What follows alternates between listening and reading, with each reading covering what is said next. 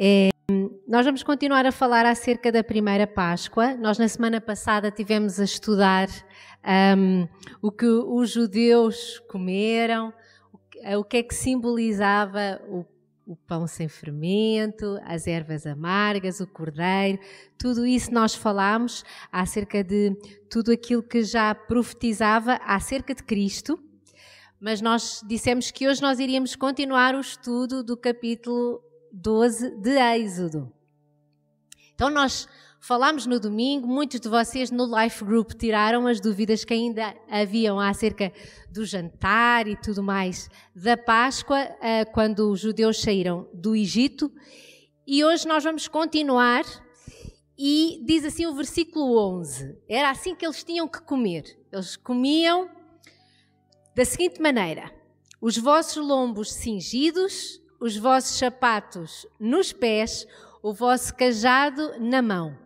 Comereis apressadamente. Esta é a Páscoa do Senhor. Então, na realidade, eles tinham que comer preparados para sair, preparados para a viagem. E é dessa maneira que nós nos temos sempre que apresentar a Deus. Quando nós estamos diante de Deus e descobrimos o sacrifício que Ele fez por nós na cruz, nós não podemos ficar como estamos. Eu posso ser cristã há 20 anos, há dois anos ou há três dias. Não importa há quanto tempo é que eu sigo a Cristo.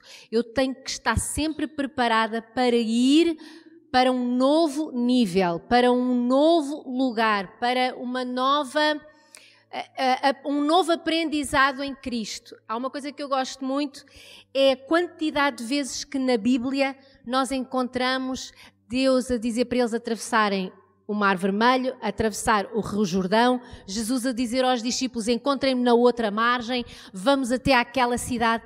Quando nós estamos em Cristo, nós temos que estar preparados para caminhar. Jesus é o caminho e nós temos que caminhar no caminho. Ele não é um sítio, ele é um caminho.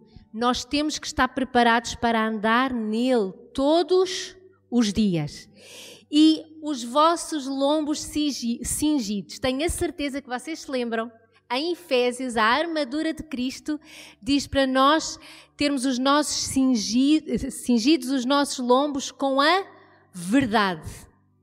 É muito interessante, se nós formos lembrar, enquanto os israelitas foram escravos, um dos grandes trabalhos que eles tinham que fazer era fazer o tijolo, juntar argila com palha, terra com palha e água, e era assim que eles construíam os tijolos. Qual é que era a posição de construir tijolo? Estavam todos marrecos. Sabem aquela música de criança? Havia um homenzinho torto. Estavam todos tortos. Mas quando descobriram a Cristo, quando a nossa vida estava torta, a nossa família estava torta, a nossa casa estava torta, mas quando encontramos a Cristo, tudo o que era torto se endireitou. E os nossos lombos cingidos na verdade, a verdade endireita-nos. Tens a vida torta? A verdade em direita. Família está torta, a verdade em direita. A casa está torta, as finanças estão tortas, a verdade em direita e firma-nos.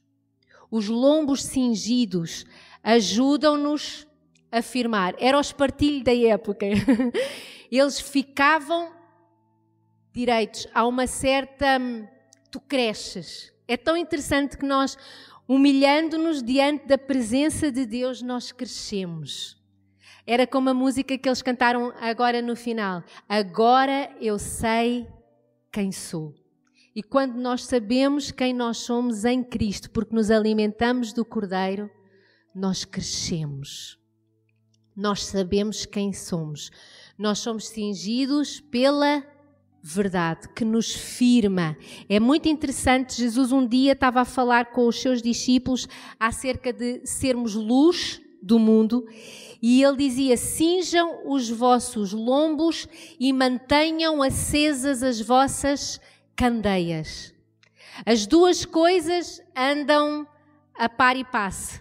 Quando nós cingimos os nossos lombos na verdade, quando nós andamos firmes na verdade que há em Cristo, a nossa luz permanece ligada, acesa.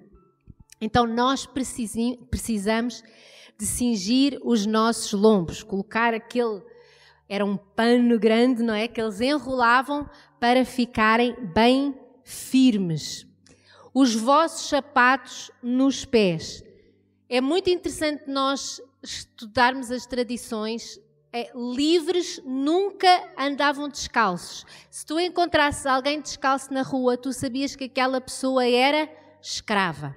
Nem todos os escravos andavam descalços, mas se andavam descalços, de certeza que eram escravos. E quando nós encontramos a parábola do filho pródigo, Jesus a falar, é muito interessante quando nós vemos a quantidade de coisas que Jesus ensinou no Novo Testamento para colocarmos em prática na nossa vida, que encontramos também ainda respaldo no Velho Testamento. Já parecia que estavam a avisar. Os pés com sapatos, os pés calçados. E Jesus, ele disse que quando o filho pródigo chegou à casa do pai, vindo de uma pobreza e de uma miséria e de uma solidão sem fim, uma das coisas que o pai fez foi colocar-lhe sandálias nos pés. E não são umas sandálias quaisquer. É como diz também em Efésios, calçados os pés na preparação do evangelho da paz. Nós temos que calçar os pés sabendo que somos livres, porque o Senhor morreu em nosso lugar o Evangelho da paz, o castigo que estava sobre ele, Jesus, agora nos traz a paz.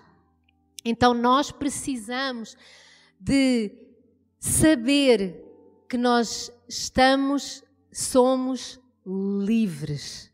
E temos que caminhar neste Evangelho da paz, porque, porque o Evangelho da paz? O Evangelho da Paz me mostra que é a minha fé em Jesus Cristo que me dá liberdade.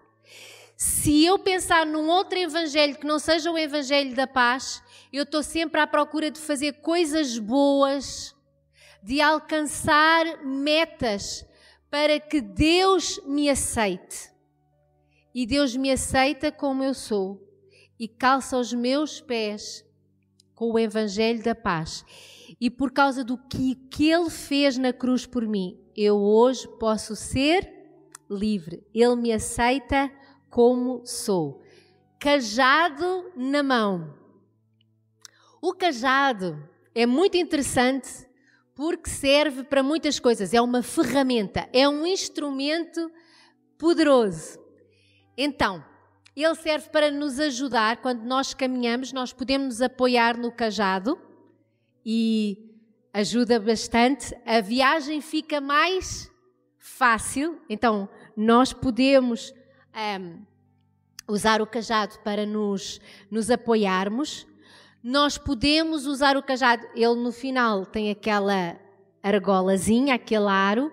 Então os pastores usavam cajados para puxar as ovelhas mais para perto, aquelas que estavam fugidias. Então atrai um, pessoas a nós e também do lado que não é um aro, tu podes utilizar para te protegeres, para atacares um animal que vem sobre ti. E aqui Deus estava a dizer: vocês vão caminhar, vocês vão se apoiar em mim, mas vão ajudar outros a se chegarem quando eles estiverem a sair do aprisco e vocês vão lutar. A vida em Deus tem o caminhar com um descanso, um apoio. Tem uma altura em que nós estamos a ajudar outros a se aproximarem de Deus, e tem alturas em que nós temos que desembainhar a espada e lutar. Nós precisamos de saber que a vida em Cristo é uma aventura. Mas nós, Deus dá-nos as ferramentas, os instrumentos necessários que nós precisamos. O cajado aqui tanto é a espada do Espírito quanto o escudo da fé. E aqui também nos fala do cajado de nós nos apoiarmos uns aos outros, nos ajudarmos uns aos outros. E ele diz assim: E comereis apressadamente. Então eu tenho que viver a minha vida apressadamente. A vida tem que ser vivida no tempo de Deus, mas nós temos que ter pressa em cumprir o propósito dele. Enquanto eu tiver, a, ah, eu vou ficar à espera que as coisas melhorem. Não dá. Eu vou estar à espera de aprender mais qualquer coisa. Eu vou estar à espera de ter idade. É comer, a vida é para ser vivida, é o propósito de Deus. É, eu vou caminhando um passo de cada vez, mas não posso parar. Ah, mas a minha vida está em crise. Ainda que eu ande pelo vale da sombra da morte, ainda que eu ande no vale da sombra da morte, o que é que a gente faz? Anda. Se nós estivermos no céu como as águias, o que é que a gente faz? Voa. Mas, é, mas, mas andamos, mas voamos, mas vamos, marchamos. É, nós precisamos é de olhar para o Senhor, fazer dele o foco da nossa vida e viver o propósito. E nós sabemos que cada vez mais o Senhor se aproxima para vir buscar a sua igreja. Amém? Amém. Glória a Deus. É, e nós precisamos é como o apóstolo Paulo dizia assim: Não me envergonho do Evangelho, porque ele é poder para salvar. E nós precisamos de tomar posse deste versículo e dizer assim: se ele é poder para salvar, eu não posso ficar de braços cruzados. E o poder do Evangelho salva-me a mim, endireita tudo o que está torto, mas também quer ir mais além e eu tenho que fazer a minha parte. Um dia nós estaremos todos diante de Deus e Deus vai perguntar-nos a cada um de nós: Fizeste a tua parte? Ai, Senhor, eu estava com uma unha encravada, Senhor, se tu soubesses. Ai, Senhor, eu estava à espera de ir para a faculdade para poder fazer a tua vontade. Ai, eu tinha o gasto para pagar, Senhor. Quem é que acha que o Senhor vai aceitar a nossa desculpa dizer, Senhor, eu tinha o gasto para pagar? Eu tinha que terminar a faculdade. Eu estava à espera de casar para fazer a tua vontade, Senhor. Então, nós não nós sabemos nós sabemos que não vai haver desculpas no céu. Mas infelizmente, às vezes na terra, nós tentamos dá-las. Verdade ou mentira? E o Senhor diz: come apressadamente, vai apressadamente, é, prepara-te, está preparado. Ele disse como é que eles tinham que estar preparados, na verdade, na fé, na liberdade que o Senhor lhes estava a dar. E vão apressadamente, mas vão, andem. E nós precisamos de estar prontos para ir. Ir para onde? Não, às vezes este ir é ficar, mas é ir progredindo no propósito, no chamado que Deus nos deu. Se eu posso falar com a minha vizinha acerca de Cristo, eu vou falar com a minha vizinha acerca. Ai, não, eu estou à espera que o Senhor me mande para a China. Eu quero ser missionário na China. Se eu não consigo falar com a minha vizinha que mora aqui a dois metros de distância, eu agora estou-lhe a pedir para mandar para.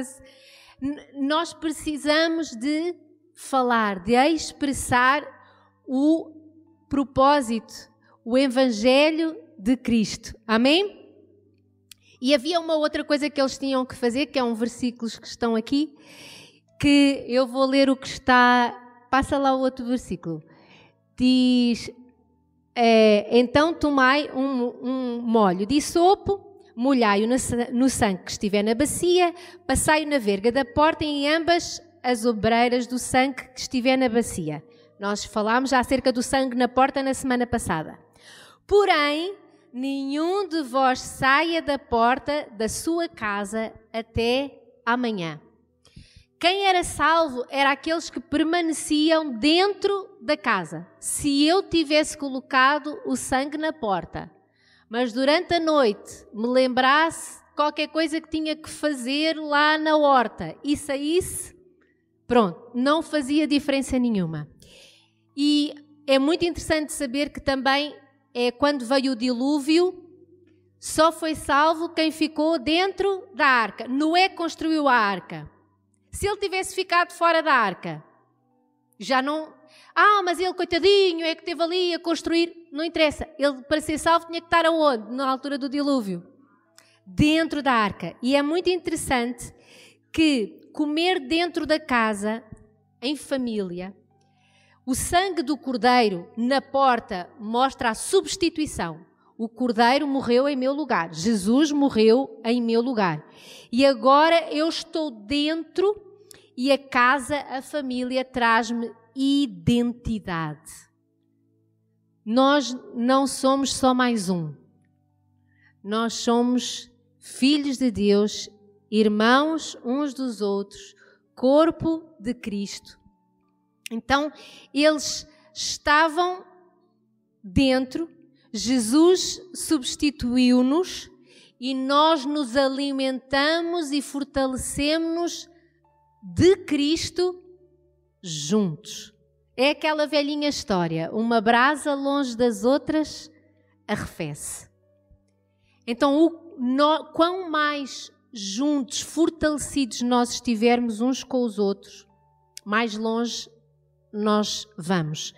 A palavra de Deus em Efésios fala que é para nós, seguindo a verdade em amor, cresçamos em tudo naquele que é a cabeça, Cristo, de quem todo o corpo, bem ajustado e consolidado pelo auxílio de toda a junta, segundo a justa cooperação de cada parte, segundo a justa cooperação de cada parte, todos nós somos necessários no corpo, efetua o seu próprio aumento para edificação de si mesmo em amor. Nós nos edificamos uns aos outros quando estamos como? Dentro da casa. Tem a ver com identidade. E nós não podemos ser filhos sem identidade. Quem é o teu pai? Ah, é Deus, mas eu só de vez em quando é que apareço na casa dele para comer qualquer coisa. Ah, e quais são os teus irmãos? Ui, não gosto da cara deles. Hum, não, não me cheiram. Estou longe.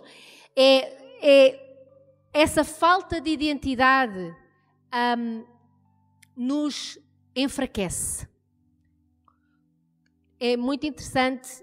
Nós, na quinta-feira, estávamos a ver um documentário acerca do aumento do sem-abrigo em Lisboa.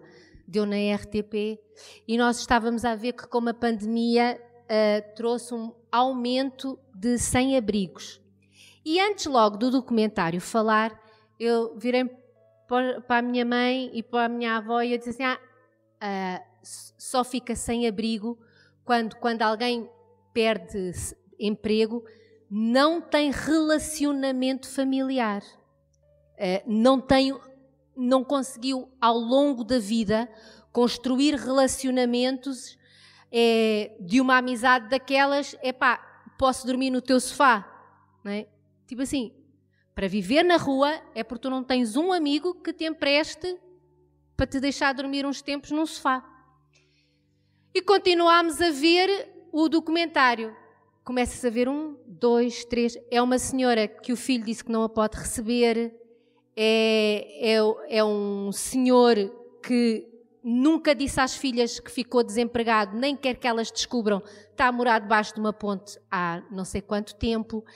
É um rapaz tem dois filhos, mas não é casado e agora não sabe como é que. Sabem quando a gente, quando a gente vê um, realmente só fica sem abrigo quem não sabe construir relacionamentos. E o problema que nós precisamos de é, sermos saudáveis em nós é não pensarmos é, que ninguém gosta de mim, por isso é que eu ando sozinho. Nós andamos sozinhos quando nós não aceitamos andar com pessoas que são um pouquinho diferentes do nosso ideal. Se eu estiver à procura de andar com pessoas só no meu ideal de perfeição, eu estou sozinha. Quantos andariam sozinhos se não encontrassem ninguém no seu? Como é que nós nos relacionamos uns com os outros? Ah, é porque encontramos gente perfeita. Não, é porque nós aceitamos andar com outros que são tão imperfeitos quanto nós. Não estamos à procura de alguém feito à nossa imagem e semelhança. E então aceitamos comer cordeiro com aqueles que comem o garfo e a faca na mão errada. Vou-vos dizer, né? a gente aceita quem come o cordeiro com colher, uh, porque também os há, que tem outros que comem com as mãos, há ou não há povos que comem com as mãos? Ah, que não sei o quê, ai, aqui é com a faca na mão esquerda, ai, lá é na mão direita, não sei o quê. É aquelas. vamos deixar de cri-cris e vamos comer em família, porque o cordeiro é comido em família e nós nos edificamos uns aos outros quando estamos juntos. Eles estavam preparados para uma viagem. E eu vos digo, uma viagem todos juntos é uma festa. Até puxamos-nos uns pelos outros. Uma viagem sozinhos é uma canseira e um perigo muito, muito grande. Vamos ver outro versículo acerca de quem é que poderia comer da Páscoa. Esta é a ordenança da Páscoa: nenhum filho do estrangeiro comerá dela. Porém, todo servo comprado por dinheiro, depois que o houver circuncidado, então comerá dela. O estrangeiro e o assalariado não comerá dela. Então, houve estrangeiros que puderam comer da Páscoa. Quantos não judeus comem da Páscoa do Senhor Jesus aqui? Nós podemos comer, mas com regras. Primeiro, ele tem que ser um estrangeiro que foi comprado.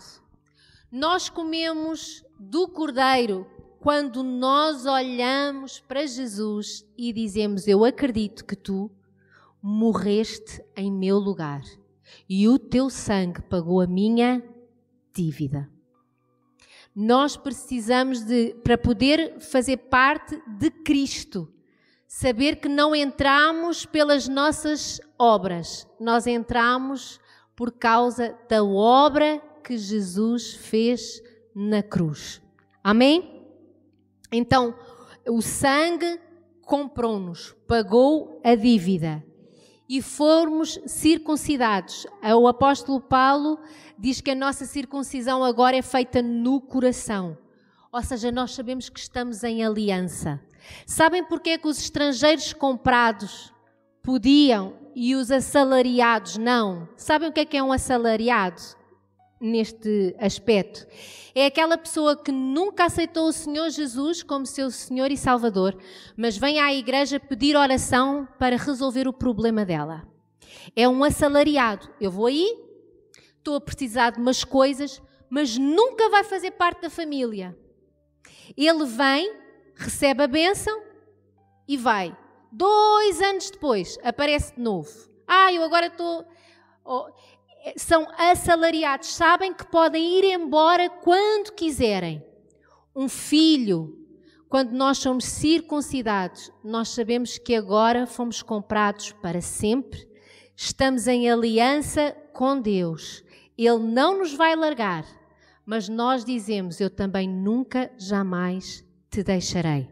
Então, fala de aliança, fala de estarmos comprados e sabermos que estamos com Ele para sempre.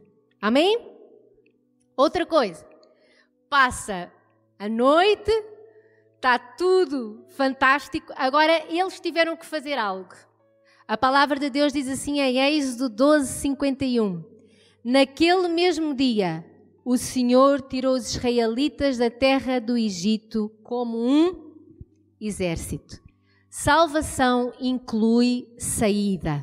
Quando nós aceitamos o Senhor Jesus, nós sabemos que temos que mudar de lugar, não um lugar físico, mas o um lugar espiritual, um, o lugar das nossas atitudes, dos nossos ambientes. Tem que haver saída. Eu tenho que deixar para trás. Um, e nós precisamos de sair como um exército. Uh, todos nós sabemos a história da esposa de Ló. Ela saiu de Sodoma ou Gomorra? Saiu, saiu de Sodoma, sim senhor, saiu de lá. É, vivinha da Silva pelas suas próprias pernas, não é verdade? Mas ela não saiu como um exército, ela não saiu vendo que agora é, estava livre. Ela saiu a chorar e a olhar para trás. E o que é que aconteceu à esposa de Ló? transformou-se numa estátua, ficou para sempre onde estava, morreu. E nós precisamos, quando aceitamos o Senhor Jesus como nosso Salvador, quando nós aceitamos a Páscoa de Jesus em nós, nós sabemos que agora nós vamos ter que mudar de atitudes, vamos ter que mudar de ações, mas como um exército. Não porque estou a perder coisas, mas porque estou a conquistar. Não é que eu estou a perder o passado, eu estou a conquistar o futuro. Eu estou a viver o presente. Tem que ser algo, ai, antigamente não sei o quê tal. Não, não, não, não. Agora é que é. é a postura, é, é uma atitude de fé. Nós temos que sair como um exército. Não, não como as carpideiras que choram, ai o Egito, e agora para onde é que nós vamos? Porque no Egito havia cebolas. Mas agora nós vamos para uma terra que mana leite e mel. E nós precisamos de ir como um exército. Eu estou a caminhar para conquistar. Não estou a pensar naquilo que eu deixei para trás. Eu estou a caminhar porque eu estou a gostar daquilo que eu estou a ver à minha frente. Amém? Outra, a salvação inclui toda a família. Houve um dia que Moisés falou com Faraó e disse: Deixa-nos ir. E Faraó virou-se para, para Moisés e disse: Eu deixo, mas os meninos ficam. Lembram-se de uma das conversas entre Moisés e Faraó? Os meninos ficam. E Moisés disse: Jamais. Quando a gente for, a gente vai todos. Então, aqui é, foram todos os judeus. Não ficou, Moisés até diz: não ficou uma unha para trás. Sabem aquelas unhas que as pessoas tinham cortado de manhã? Eles também guardaram que isto tem o meu ADN. Não, Moisés vira, isto não fica nem uma unha. Ele vai tudo. E nós precisamos de tomar posse, porque a palavra de Deus disse que em Cristo seriam benditas todas as famílias da terra. E nós queremos isso para a nossa família. Uma família completamente bendita é uma família completamente salva. Então nós tomamos posse disso. A nossa família é, vai toda se salvar em nome de Jesus. Amém? Outro versículo, Êxodo 12, 36. E o Senhor deu ao povo graça aos olhos dos egípcios, e estes lhes davam o que pediam e despojaram os egípcios. A salvação inclui prosperidade. É... A crise está aí, toda a gente fala. Ai, a crise. Irmãos, a crise é para os egípcios, para os filhos de Deus há prosperidade. É ou não é? Então nós precisamos é, de orar e dizer: Senhor, eu não vou é, caminhar no propósito mendigando o pão. A tua palavra diz que o ímpio dará ao justo. A gente às vezes não sabe como é que vai, como é que isso vai acontecer. Eu não preciso de saber como é que vai acontecer. Eu só preciso de saber que vai acontecer. Eu só preciso de caminhar em fé, viver os princípios de Deus, sabendo que a salvação inclui a prosperidade. E Deus vai nos. Porque, irmãos, na crise o dinheiro não desaparece. Na crise o dinheiro muda de mãos. Vocês sabem que o dinheiro não desapareceu. Os euros que havia antes da pandemia são os mesmos que existem depois da pandemia. A gente diz, que existe crise porquê? Porque ela muda de mãos, porque mudou o circuito, mas alguém está com ele, verdade ou mentira? Então, pela, eu tomo posse da cruz, da Páscoa, e eu digo, Senhor, pode mudar de mãos, e é para as minhas. tu vais-me dar sabedoria para eu saber as alterações do, da empresa que eu, há empresas que tiveram que mudar completamente. O Senhor vai dar sabedoria. Há profissões que às vezes a gente muda várias vezes ao longo da vida, mas Deus vai nos dar sempre é, é, oportunidades para nós crescermos. Deus faz-me inteligente, faz-me ser exímio naquilo que eu, que, eu, que eu faço, que eu seja o melhor profissional das redondezas para nunca faltar trabalho. E isso acontece. Os que mais choram são aqueles que são medíocres naquilo que estão a fazer, porque se forem bons, as portas se abrem. A palavra de Deus diz isso. Então nós precisamos de tomar posse, só que às vezes a gente até é bom naquilo que faz e fala contra a nossa vida, porque isto está muito mal e eu estou com medo do que vai acontecer amanhã. E nós não foi para essa liberdade que o Senhor nos libertou. Então nós precisamos de tomar posse. É para nós sairmos, é para nós sairmos em família, é para nós sairmos em prosperidade. E outra coisa muito importante, a salvação traz direção. Vejam só em Êxodo 13, 21, 22. Quando eles saíram do Egito, o Senhor ia adiante deles, de dia numa coluna de nu nuvem para os guiar pelo caminho, de noite numa coluna de fogo para os iluminar, para que caminhassem de dia e de noite. Nunca tirou de diante do povo a coluna de nuvem de dia, nem a coluna de fogo de noite. Lembram-se da gente ter falado que é apressadamente? O Senhor diz: é para caminhar de dia e para caminhar de noite. É para caminhar no dia bom e às vezes também no dia mau, quando está tudo bem e quando as coisas estão mais difíceis. Mas caminha. Porquê? Porque eu vou te dar direção. A salvação traz-nos isso, traz-nos liberdade, traz-nos é, traz-nos prosperidade e traz-nos direção. Nós somos salvos para viver uma vida abundante, não é o que o Senhor disse. E nós só precisamos é de olhar para o Senhor, para a coluna de nuvem de dia, para a coluna de fogo de noite, para estarmos a ser dirigidos corretamente pelo Senhor. Nós só precisamos de saber que vamos em família, todos juntos, como um exército. Um exército anda juntinho, é ou não é? Estamos todos juntos, vamos todos não fica nenhum. Mas vai a família e, e, e vamos juntos, vamos todos, as várias famílias, tudo junto, dia após dia, porque o Senhor, Ele tem muito mais para nós. Jesus, Ele disse que nós temos a vida eterna. E Ele diz: Eu vim para vos dar vida em abundância. Vou-vos dizer: o mais fácil é a vida eterna. Olho para a cruz, o Senhor já fez tudo, me arrependo, choro, peço perdão pelos meus pecados e o Senhor salva.